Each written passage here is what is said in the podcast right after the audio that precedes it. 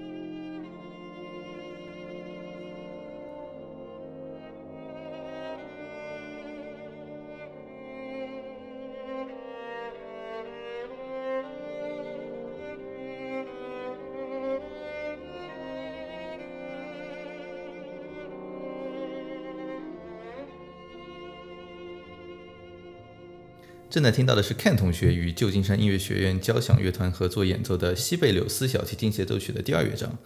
啊，低调的 Ken 同学也是在我不断的压迫之下啊，才终于泄出了呃珍贵的私人姻缘啊。西贝柳斯呢是芬兰国宝级的作曲家了，可谓啊芬兰民族认同感的象征人物啊。我在做这期。呃，这个研究的时候，在呃 Wikipedia 上 research 啊，你如果搜芬兰这个国家啊，你看到它下面列举芬兰艺术，第一个人就是西贝柳斯，然后后面才是什么建筑家啊、文学家之类的啊，可见啊，包括在芬兰开始使用欧元之前啊，西贝柳斯的头像可都是印在芬兰的纸币上的。那虽然他现在谈不上说最为人知的啊顶尖音乐家啊，但是呃，凭借他的这首 D 小调小提琴协奏曲呢。啊，他也可以说是名扬四方了吧？啊，没错，西贝柳斯创作的这部 D 小调小提琴协奏曲是他音乐生涯中唯一的一部小提琴协奏曲。那么为了这首协奏曲呢，西贝柳斯他也是耗费了不少的心血，可以说是他啊所有作品中非常耀眼的一部杰作了。那么如今这部小小小提琴协奏曲呢，它已经成为呃当今这些小提琴演奏家的一块试金石。呃，在如今的这种国际赛事上啊，都能看到这种决赛选手，呃，一般都会选这个西贝柳斯协奏曲作为自己的呃参赛曲目。我记得我们学校一个教授还这么说过：如果你想要在比赛上拿奖，最好还是拿西贝柳斯。哎，你说这是为什么？哎，我觉得主要原因就在于这部作品的它在三个乐章结构安排上其实非常紧凑，然后同时呢，它能嗯在把那个独奏者高难度的技术发挥。和他本身非常浓烈的这种音乐抒发都结合得非常紧密，所以我觉得这部协奏曲是非常能够检验出一位小提琴演奏家的综合实力。呃，anyway，不过西贝西作为西贝柳斯一位这样的一位作曲家呢，他一生中还是以创作管弦乐作品为主。呃，除此之外呢，他最伟大的成就就是他的七部交响曲，还有几部音诗，叫 tone point。tone point 啊，然而呢，就是现在咱们如果去线下听一场音乐会啊。呃，如果咱们看到节目册上，对吧，有西贝柳斯这个名字，基本上你是可以猜到上半场演他的小提琴协奏曲啊，就是他的这个作品，现在是他自己 reputation 的一个顶梁柱啊。呃，而且应该说对你也很有意义吧？看啊，当时你是在旧金山音乐学院作为本科一年级，是一年级还是二年级啊？啊，比赛时候一年级。啊，一年级对，就凭借这首曲子力压各路研究生学长啊，拿到了学校的协奏曲比赛第一名。那你跟我们说说那次经历呗？好，那么西贝柳斯协奏曲呢，其实也是我呃来美国留学后学的第一部大型协奏曲。其实这部协奏曲我也是很早就开始准备了。那当时我还在国内读高中时候，我在美国的老师已经让我在暑假就开始练这首协奏曲了。那么当时呢，有可能对就眼光非常短浅啊，觉得自己在国内已经打磨的不错了。然后信心十足的就去美国去老师那儿回课，啊，第一节课去老师那里非常享受的拉完了第一乐章，结果就被现实打回原形。那首先就是技术层面的发音，还有就是因为西贝柳斯他对技术的要求非常高，还有他的音准，我可以说都都基本上是从从零开始，从头开始练的。那么为了纠正这些技术问题呢，我也花了不少时间呢进行一些拆解的练习。其次呢，就是对于谱面上各种细节的诠释，就是要重新要非常认真的去审视的，审视的这样一个过程。那么西贝柳斯呢，他其实是个非常注意细节的这么一个作曲家，他仅仅在那个小提琴协奏曲第一乐章的第一页，他已经就出现了非常多的这种力度记号，比如那些突强、突弱啊，啊这种这种 dynamic 都需要非常准确的表达出来。那么它整个协奏曲第一乐章的开头就非常富有代入感，我老师经常让我去联想，就是这些突强、突弱这种这种力度记号，就要想起北欧那种陡峭，甚至说可以富有骨感的那种山峰这种这样的形象。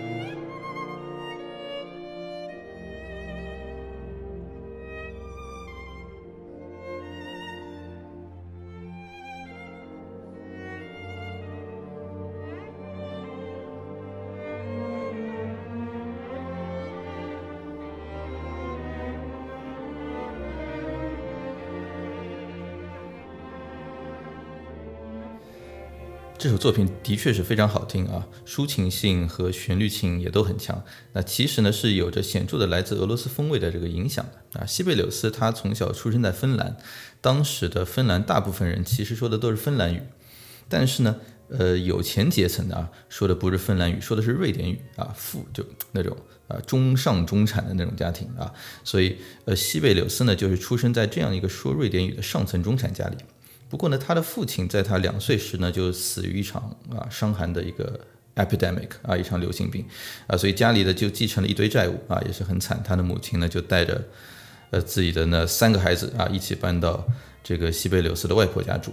那西贝柳斯的叔叔佩尔费迪南德西贝柳斯是当时就家里唯一的一个男性啊，给他一个唯一的 male influence 啊，可以说是他的这个再生父亲。那这个叔叔呢，他也很喜欢音乐啊，尤其是小提琴。那西贝柳斯的第一把小提琴就是这个费迪南德这个叔叔给的。后来呢，也给西贝柳斯在作曲上也给了他不少的鼓励。那这个叔叔呢，在做生意的时候啊，名片上写的就是那个 J E A N，用法语读叫 Jean 啊，Jean 就是那个。就悲惨世界里面然阿让那个让啊，也就这个 Jean 啊，所以就是这个这个刚好西贝柳斯名字的，就西贝柳斯出生的时候不叫 Jean Sibelius 啊，叫 Johann Sibelius，跟这个巴赫是一个一个名字，然后 Johann 啊，所以就 Jean 刚好又是 Johann 的法语变体。啊，所以显然这个西贝柳斯对他的这个叔叔很有感情啊。看到了他叔叔这个名片之后呢，从此就改改名啊，就叫 John Sibelius 啊，呃，以至于我们现在啊，随便买一张西贝柳斯的专辑封面上呢，看到的都是这样的一个名字。那么这样就像被英国殖民的印度啊，上等人都说英语，然后芬兰呢也只有平民才配得上说芬兰语。那么从这个角度呢，也的确可以看出，当时芬兰真的是一个民族认同感不是那么强的一个国家。那么地理上呢，它离俄罗斯虽然很近，但很长一段时间呢，它这里是作为沙俄帝国统统治下的这个区域自我管理的。啊，没错啊，就包括后面就希特勒在围攻列宁格勒的时候，是叫当时哎对，当时那个城市就叫列宁格勒，也就是现在的圣彼得堡，对吧？就列宁格勒围攻战，希特勒打过去，然后就是受到来自稍微北边一点芬兰这边这个帮助啊，一起围攻这个列宁格勒啊，可以看得出就芬兰对吧？就是这个。呃小国家啊，虽然算是欧洲第八大国，对吧？但其实就是个小国家。呃，之前是受到沙俄的影响，之后抱上了那个啊轴心国的大腿，对吧？总之就一直是在大哥的影响之下啊。好，那么现在回头看，就觉得西贝柳斯写出了这样不折不扣的芬兰音乐。但早期西贝柳斯的作品呢，它显然是受受到很深这种俄罗斯音乐的影响的。呃，我觉得西贝柳斯小提琴协奏曲其实和我们之前节目里曾经介绍过的老柴协奏曲非常像。那么这两个协奏曲呢，现在你买一张专辑也经常会看见，的确是对大大概率会出现在同一个专辑上面，对对对吧？比如我我印象中什么 Gil Shaham 对吧？最近的巴提亚什维里，就是他们啊，对那张专辑非常好。对对，都都是都是西贝大老柴这样的一个安排。那么其实也也真的是这样，就是在两个协奏曲在结构上呢，都嗯，他们有一个相似之处，就是会把展示独奏家精湛技巧的就 cadenza 华彩乐段，然后它放在了第一乐章中间的位置。就一般华彩我们都说都是像布拉姆斯这样的协奏曲，都是放在它最后一段，就是再再再来展示独奏者技巧。它在中间就有就有这样一个华彩乐段。然后同时音乐上呢，这两部协奏曲也可以说非常好的展示了小提琴这件乐器的歌唱性，然后又能很好的把那种炫技相结合。所以说这样的这两个特点呢都是非常相像的。好，那我们今天还是再寄出啊，看你的校友啊，Camilla Wicks 这位老奶奶啊，这位老奶奶当时就是受到西贝柳斯亲自的钦点的一个演绎者吧？是的，那么当时西贝柳斯呢，应该也非常高龄了，至少八十几岁。然后听了卡米拉·维克斯演奏后呢，他曾这样说：“啊，我这协奏曲就该像你这样演奏才对啊。”而非常可惜的呢是，卡米拉·维克斯他为了家庭呢，很早就退出了演奏事业，所以，所以他的这版录音呢，在当今并不是那么的，就是属于那种一线，大家都会呃为人所知的一个一个一个这样的一个录音。那么他演奏的西贝柳斯协奏曲呢，真可以说是这首曲子里，呃的一个范本。可以听见他的演奏充满着富有人情味的诉说。呃，最为我觉得最为呃有特点特特别的地方呢，就是他那个他非常严密扎实的 vibrato 就柔弦，呃，完美的把这部小协里的戏剧性给挖掘了出来。比如啊，这协奏曲的一开头，现在呢，我们经常会听见一些小提琴家为了制造那种空灵的意境，就会开头拉得非常的这种冷峻，然后就采取那种非柔音的演奏法。然而，其实西贝柳斯在原谱上呢，他并没有这样的标注，反而写了呃 mezzo forte，然后有一个 expressive，富有表情的，所以这两个音乐术语。那么 Camila Wicks 呢，则是非常好的也表现出了这种特点。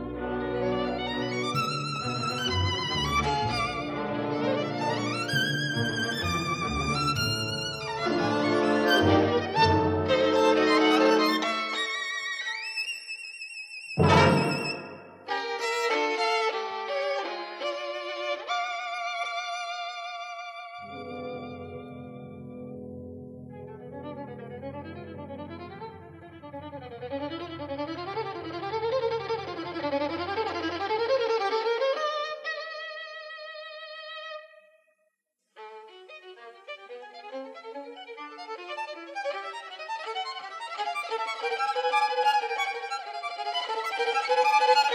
you.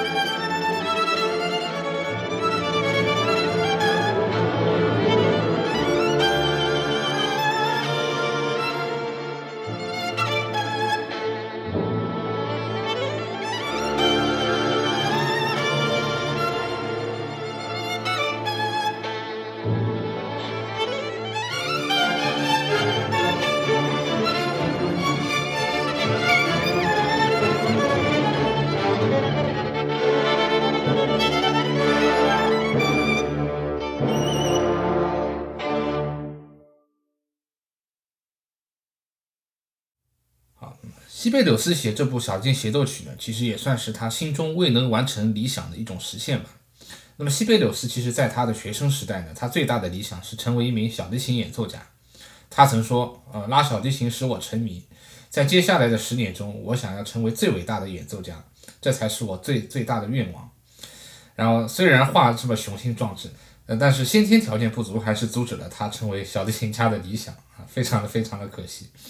那么西贝柳斯呢，他十四岁才开始学学习拉小提琴，呃，相对于当今的零零啊，知道。相信大家知道 two set 都知道这个词什么意思啊？零零零零零零本身就是就是雏鸟，对吧？就是幼崽那个意思。零零就是非常搞笑的一个一个一个术语啊。大概两三岁开始学琴的那种，对对吧？天才儿童，对吧？就现在基本上都都这么都都两三岁就开始学琴了。那么西贝柳斯十四岁才开始起步，对吧？那那的确是有点太晚了。然后。更加倒霉的呢是，他在当时的芬兰呢，他也没有碰到真正能帮助他提高技能。你说现在这个都都是两三岁开始学琴，我觉得也有点夸张啊。咱们还是不要在节目当中制造焦虑，对吧？啊，我就很多了不起的那些演奏家，好像很多也也有很多从七八岁才开始至少学那门乐器的，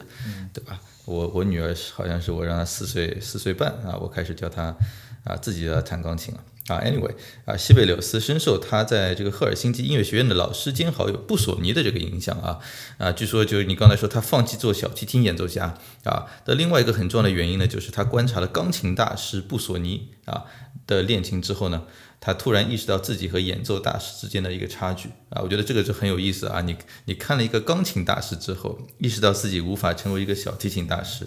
对吧？这让我想到我大学时隔壁宿舍。啊，天天一起打游戏的一个同学，他高数就是能考九十八，对吧？我就是只能考七八十。啊，这这真的，这这这个经历很大程度上让我放弃了自己走学术道路的一个幻想啊。Anyway，啊，就呃，西贝柳斯他决意做作曲家之后呢，他的成功来着还是比较早的啊。他写的第一部重要的作品《库勒沃》啊，就取得了就相当大的成功啊，名气立刻就起来了。啊，虽然就像前面咱们说的，他作曲风格上呢，还是受到了外国人的影响比较多啊。呃，但比如相比俄罗斯，我觉得他的音乐啊，在就是 melancholic 啊，就是在多愁善感的情绪上啊，我觉得还是相当克制的。倒是在很多早期的音乐里面啊，就已经能听到那种属于北欧的那种寒风凛冽的那种冷峻感啊，没错啊。呃，西贝柳斯音乐虽然有时会有呃俄罗斯音乐，比如像柴可夫斯基音乐里那种旋律性很强的这样的一个特质，但整体来说呢，它的音乐风格呢相对更为内敛。比如就是说我们刚刚听到的第一乐章，就算在小提琴最抒情的段落，也能感觉到它的音乐其实更加的个人化，更加 personal，然后有一种积压在心里的这样的惆怅感，和老柴那种更为更为奔放的那种抒发这种。感觉是完全不一样的。然而，这首协奏曲的第三乐章的情绪却截然相反，可以说是一个具有野性意味的这样的一个舞蹈。那么，英国一个音乐学家叫 Donald Francis Tovey，托维，他曾说这是北极熊的波兰舞曲啊。我觉得这个比喻非常非常好。对，因为他开头就咚咚咚咚咚，就是这种非常粗犷的这种大地之歌这种感觉。那么第三乐章呢，也是。啊，这部协奏曲里技术要求最高的一个乐章，我记得我当时练第三乐章也花了非常多的时间，啊，就是练不好，然后演出效果也不不见得怎么好，其中大量的双音以及节奏上的变化，呃，对于独奏和乐队呢，其实都充满了挑战。呃，另外值得注意的是，就是现在我们听到的小提琴协奏曲，都是西贝柳斯修改后的第二个第二个稿，就第二稿，second version。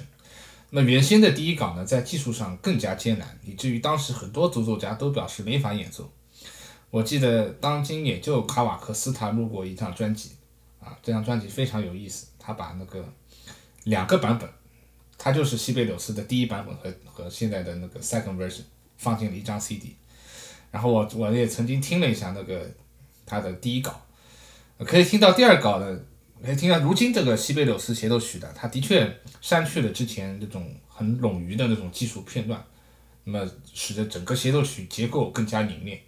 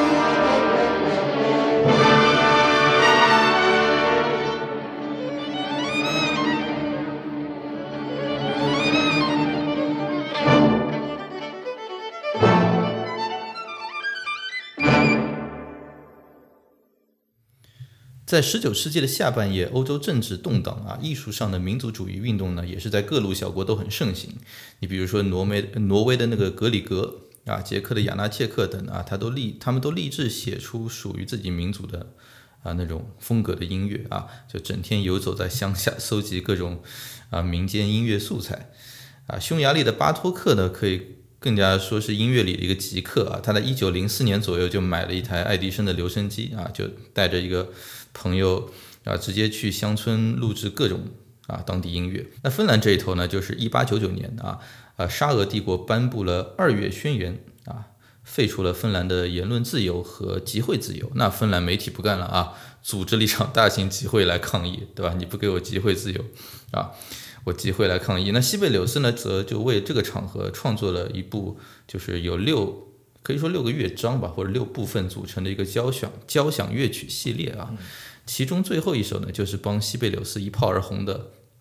芬兰颂，我相信这个应该除了他的小提琴协奏曲之外，他最著名的啊，我们不说最伟大吧，最著名的一部作品，那应该就是芬兰颂了啊。当然了，当时为了避免被沙俄当局盯上，那这首曲子的标题还经历了一轮非常隐晦的变换啊，各种奇奇怪怪的名字，什么春天降临芬兰的渔夜，哎，这好像有点贝多芬那个第六交响的味道，是吧？初到西边的渔夜啊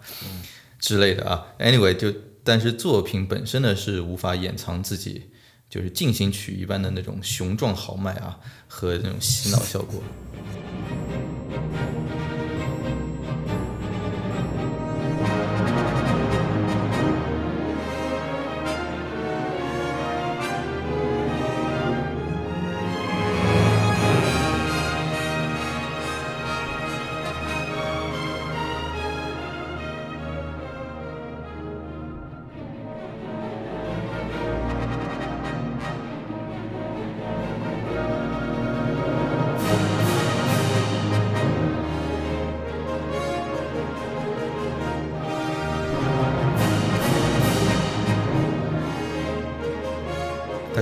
成为了芬兰民族主义运动的精神图腾。那么这也标志着西贝柳斯的作曲呢，他逐步脱离了俄罗斯风味的影响。呃，不仅是在自己艺术上的成熟，也有一定政治倾向上的主观意志。那么他更具有独创性的第二交响曲也随之应运而生。那么第二交响曲呢，也是西贝柳斯他七部交响曲中最为成功的一部作品，也是当今音乐会上最常演的一部作品。啊，我非常喜欢这个第二交响曲。啊，他的第一乐章其实特别特别美妙的一个乐章，那么他整部作品呢也非常巧妙，都是从开头那三个音啊升发嗦拉，因为他开头是哒哒哒哒哒哒哒哒哒哒哒，它就是从这样一片背景延伸开来的，我们能听到其中充满着乐观的情绪。啊，据说呢，西贝柳斯这个人呢，他非常迷恋芬兰的大自然，他甚至说看到大自然这种景色，他就会脑中会想到这种与之对应的音符。那么第二交响曲呢，我觉得就可以说是对芬兰这片土地的一个颂歌，比如弦乐开头的三连音，加上之后圆号的呼应呢，真真的会让人联想起这种北欧那种广阔田园的景象。好，那么最后呢，我们就让我们来欣赏一下这个西贝柳斯第二交响曲的第一乐章。哎，我这次选择的版本呢是 George Zell 和美国的克利夫兰管弦乐团一九七零年在东京的现场录音。